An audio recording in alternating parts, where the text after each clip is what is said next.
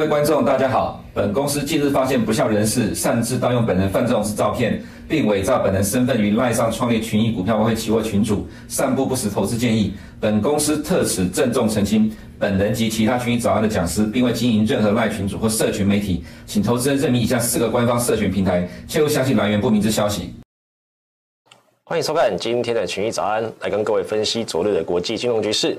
首先呢，今天两个焦点，衰退几率将来降，软着陆又在出现了吗？哦，因为近期我们看到美国经济非常的好，那市场的分析，投行都在开始降低美国的衰退预期。那这时候联准会持续呃维持这样的高利率，那是不是有可能？在维持高利的情况下，而且失业率啊，或者是其他经济数据没有下明显下滑情况下，哦，再次实现软着陆。那目前来看，这个几率好像越来越高。那再第二点，美元现在这个走势，那你要去美元化的人，可能还要想想了。那等一下后面呢，我会跟大家说一下，为什么近期的美元走势是这么的强劲。首先呢，刚刚提到为什么衰退几率一降一降，高盛近期将美国衰退的几率下调到十五 percent 哦，从上个前期的二十 percent 下调。那他是认为说，因为通膨、通货膨胀的和缓，以及劳动市场的那个仍有韧性。因为前几天上个礼拜有公布那个新增非农数据哦，虽然说数据有点下滑，但是还相较于过去还是蛮明显，比较是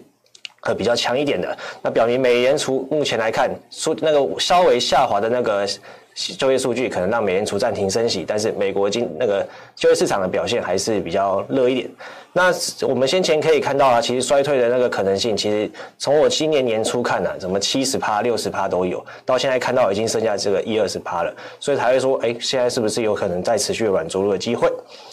因为昨天同时间呢，呃，类大概昨日的时候，还有发那个《华尔街日报》还有一些报道，就是说，呃，这三个原因避免了硬着陆。因为刚刚前面提到软着陆可能出现，那就是表示硬着陆的避免。那首先呢，他是认为说劳动力的短缺获得舒缓，以及薪资上涨。那这边我认为是我这边简化，因为它其实它内容很多，这边简化是劳动力的过剩，需求过剩。哦，这边后后面我们会一张一张来解释。那被抑制的需求得到满足，主要是来到供供应链的缓解以及一些房价。那再就是第三点，经济下行的缓松加强。那为什么呢？因为疫情时累积的财富以及拜登经济学。首先，劳动力的部分可以看到啊，上礼拜我的新增非农出来，其实数据大家都认为说，我其实看到联总会可能暂停升息的机会上升了，因为就是数据出蛮明显的发现啊，其实在就业市场出现明显下滑，包括什么职缺数啊，可以看到蓝色条职缺那个职缺数，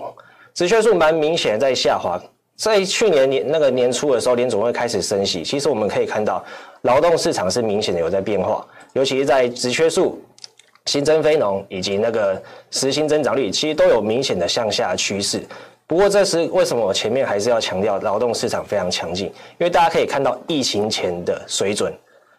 疫情前的水准，就职的职缺数是在这个水准，大概是六六百多万人，现在还有八百八十几万。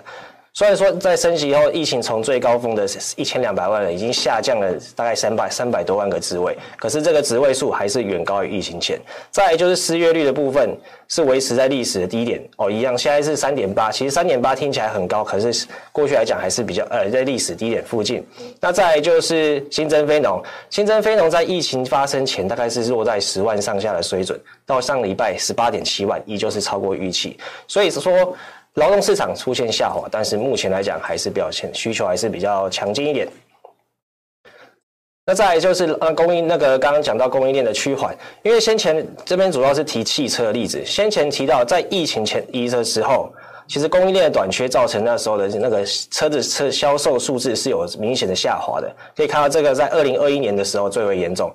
包括晶片啊，或者是船船运的部分，那时候出现塞车。可是到了疫情，呃，可是到了解封后啊，到了今年升息之后，发现其实汽车的销售数字还是向上升的。因为其实那时候在塞那个供应链短缺、那个卡住的时候，其实那个需求还是在的。只是到后期开始供应需求下降，开始供应链虚缓呃舒缓之后，汽车的销售量反而是提高的。再来就是房屋价格的部分。房屋的价格也是没没有说大幅的下滑，其实升息后可以看到房价是有明显的下去一点点，可是，在近期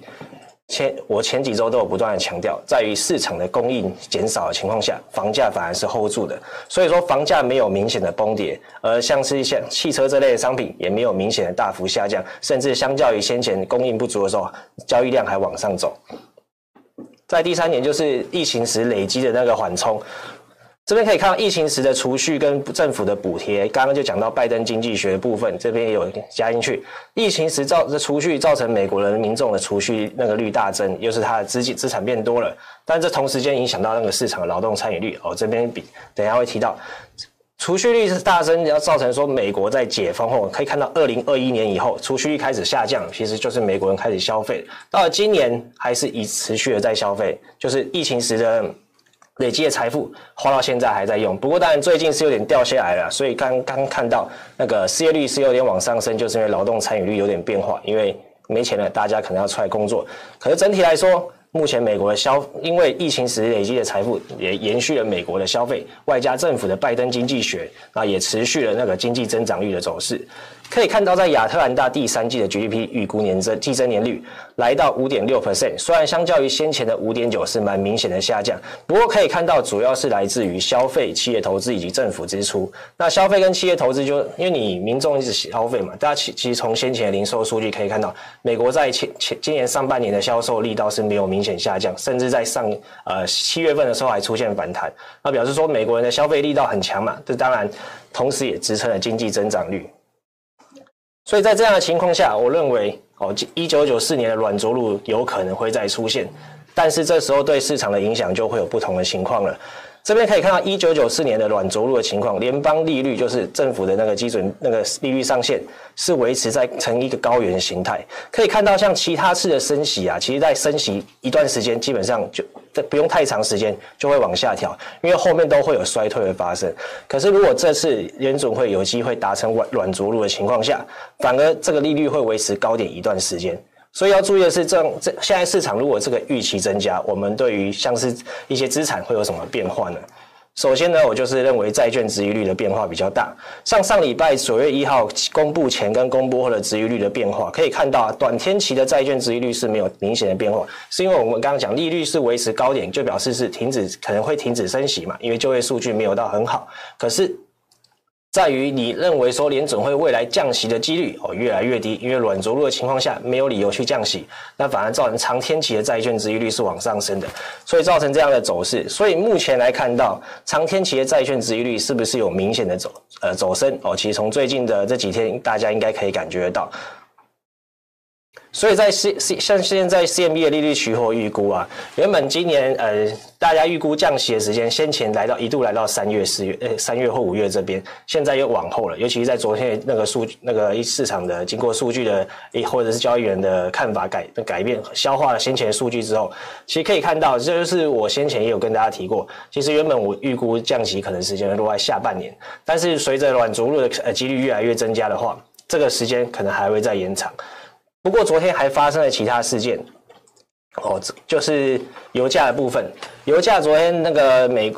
那个沙乌地阿拉伯啊，以及那个俄罗斯，他们决定要延长了那个油价的那个减产的那个统时间到年底，所以造成说近期来讲哦，升升息预期还是有点增加，因为它反映到我们通膨。可是可以看到啊，就是在于我刚刚讲的前面经济数据好，呃，经济经济数据就是经济增长率好。可是，在于联准会又没有又不会持续升息的情况下，就是降息的时间延长这样子。然后昨天的联准会理事那个 Christopher Waller 也出来讲话，就是上周的数据让美联储要谨慎行事，就是显示说他们不会采取呃任何采取即刻采取行动，来表示说，就可能九月会先再次暂停升息啊。是，那他说数据看起来相当不错，也不会出现衰退。那停止升息，但是又不会出现衰退，那是也加强了我刚刚的讲法，也软着陆的机会增加，那长那个长时间的利率可能会呃，就是延续长时间的利率的话，呃高利率的话，那对于债券市场压力会是比较大的。不过，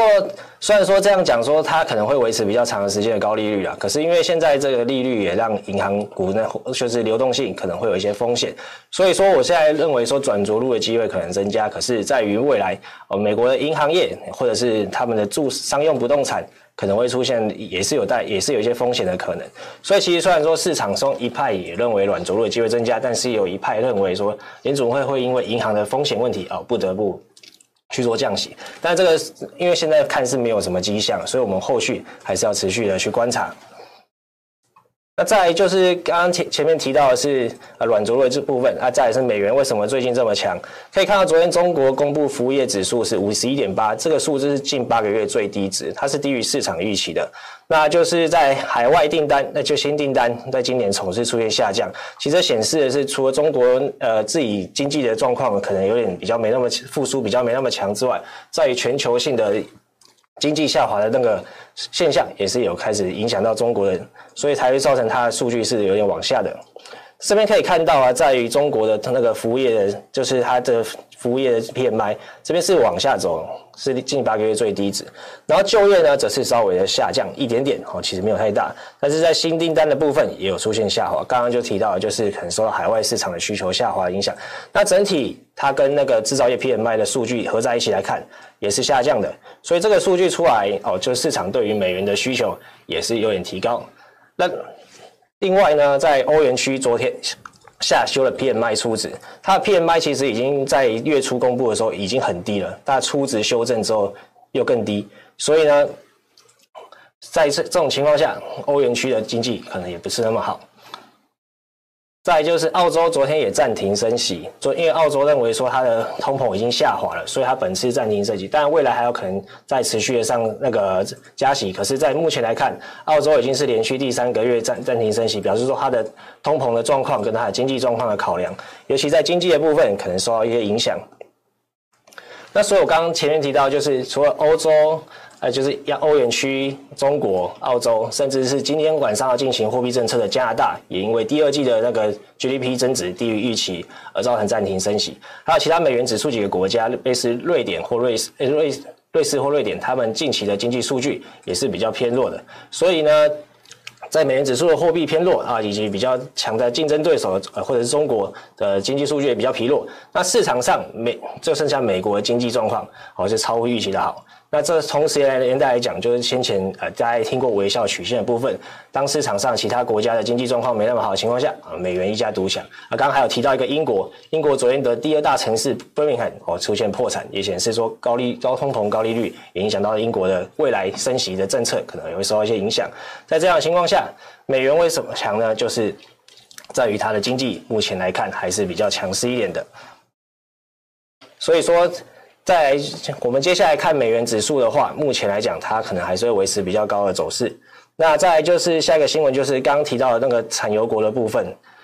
这边可以看到啊，昨天在这个数据公信息公布后，那个产油那个产油的那个呃原油的那个价格突然往上飙升哦，其实这个数据已经飙升了一阵子，就是减产那那以及。减产时间增长，那我认为中国这几个刺激政货币那个刺激政策持续的话，也有可能造成油价的需求一些上升。那目前呢，根据那个投行预估，他们是本季每每日需求差两百三十万桶，这也是造成油价持续上升的原因。那这个现象会不会是短暂的？我们可能还要后续再观察一下。因为减产这个话题是供给的减少，因为刚前面也有提到，现在全球的需求是有点下滑的，那会不会持续的？带动这个油价，可能还要看其他嗯全球的市场有没有恢复比较呃动能这样子。所以在还有在长短期公债殖利率的走势呢，昨天呢、在原本的那个 Fed Waller 就是 Waller，我刚刚讲到他是认为说，呃联储会在九月的货币政策可能要再谨慎考虑一下。可是现在来看，哦。在下那个殖利率影响到殖利率之后，殖利率其实是有往下掉的，也就是债券价格其实是有稍微上来一点。可是在于九点多之后，那个石油减产的讯息出来，市场的殖利率就走升，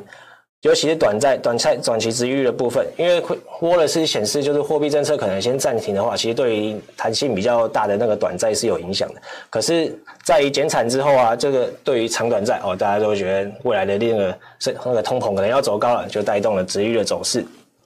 这样子，所以后续呢还是要注意一下这个减产的议题是不是会持续的那个造成油价持续走升，因为这个对于未来的通膨影响。因为现在七八月份也大，那个联总会也美国的通膨，因为从那个油价影响也开始了走高了，尤其是在八月份的预估啊是来到三点六到三点八，甚至我看那个亚克里夫兰的那个通膨预估到了九月甚至来到三点九，也就是明目通膨接下来可能会持续的走升。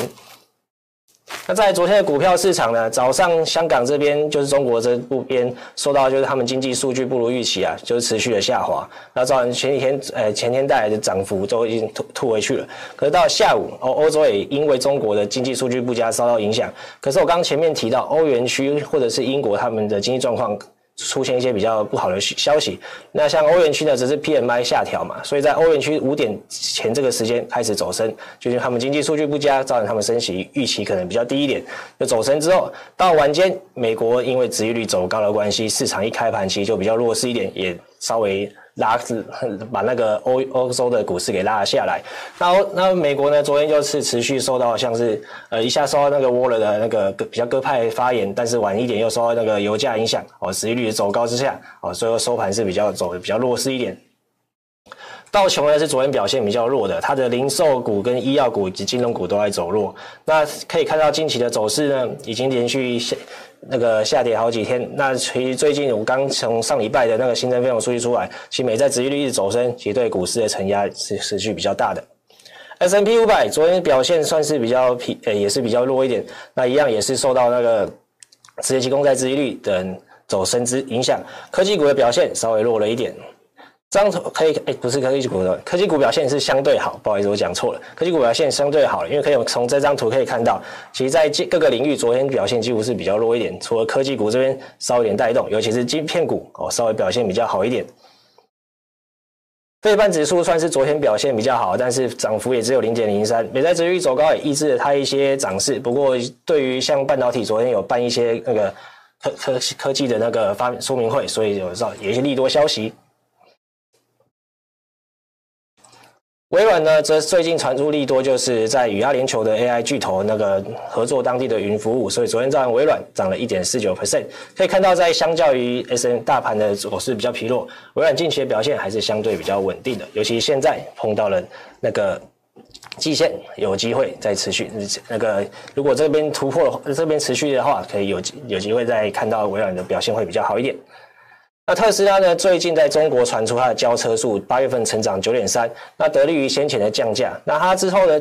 九月份呢？那个高阶车款还是那个价格呢？还是比较呃，就是不会调回来。但是对于像比较低阶的，反而好像会涨价这样子，包括会后后续会影响到它的交车数。不过近期来看，它的那个降价那个策略有点是蛮成功的，有让它在中国的销售数是增加了不少。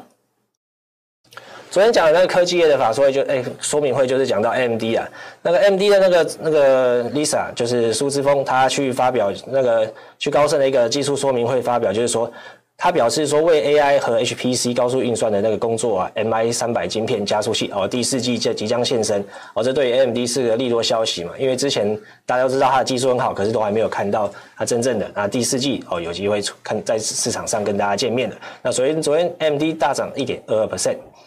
那台积电呢，在最近有传出利多，就是它英特尔有对它多多那个订单的多了，就是刺激九十七亿的美元，以及那个台积电的熊本就是直接那个设厂要完工了，就是开始可能会有带来一些获利这样子，所以昨天台积电的利多消息也让它涨一点五一 percent。那所以昨天费半在这些科技股有稍微带动了一一下。但是地区银行股受到高利率的影响，肯定是压力比较大。刚刚我其实有稍微提到，在于高利率的情况下，其实对银行的压力都是还蛮大的。近期来看，小型银行的存款有稍微上升，毕竟可是这数字其实没有太大影响，就是没有什么太大变化。银行定期融资计划则是持续的上升，在四一点一四四亿美元。那这个是银行的流动性的，就是联准会对于银行流动性的。注入了，可是这个数据看起来，目前流动银行的状况好像也没有什么太大的问题。不过，在持续延续这种高利率的话，一定会有影响。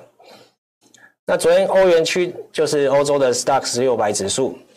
可以看到受到中国的 PMI 不如预期，但是晚一点时间又受到欧元区的 PMI 下修，所以造成说他们升息预期下降。我这边长长的一条下影线这样子，可是到了快收盘前又受到美股的那个升息那个直影响，就稍微留留一些上影线这样子。